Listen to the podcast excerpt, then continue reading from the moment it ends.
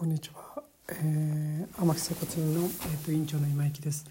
えっ、ー、と今日はですね、えー、まあぎっくり腰になった場合にですね、えー、まあ少しでも早く治すためにはどうするかってことについて、えー、話をしたいと思います。えー、まずですね、えっとぎっくり腰でよく言われるのは安静にした方がいいか安静にしない方がいいかっていう問題が出てきます。であのよく昔は言われてたのは、まあ、ぎっくり腰になって動けないので、まあ、安静にしとくの方が早く治るってことでよく言われてたんですけども実はこれはですね、えっと、最近そういうデータを取ってると実際は違ってて実は安静にしてたらですね治りが少しちょっと遅くなるっていう話が出てきてます。なのでえっとまあ1日目2日目はですねなかなかちょっと痛くてですねあの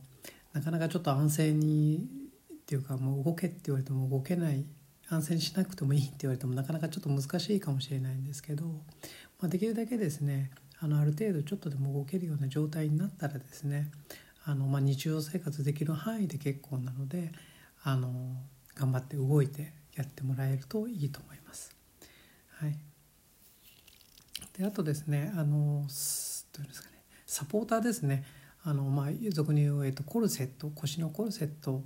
もあの痛くなったらですねあのどまあ、初めずっと結構つけてる方もいるんですけども少しでもちょっとあの早く治そうってことで思いがあるんでつったらですね、えーまあ、早めにですねちょっとコルセットも取ってあげてですねあのやっていった方がいいと思いますね。というのが、まあ、あのコルセットずっとつけておくとですねコルセット何してるかというとですね本来使うべき筋肉をコルセットでサポートしてあげてるんです。ということは本来使うべき筋肉を使わなくなってくるので、まあ、俗に言う体幹っていうものがちょっとちょっと衰えてしまうもんですからどうしそのコルセットがないとこう反対に不安になってしまうとかそういうことがあると反対にちょっと治りも遅くなるっていうか腰痛持ちになってしまったりするのでその辺をまあ気をつけていってもらったらいいかなと思いますね。はい、今日は以上ですね。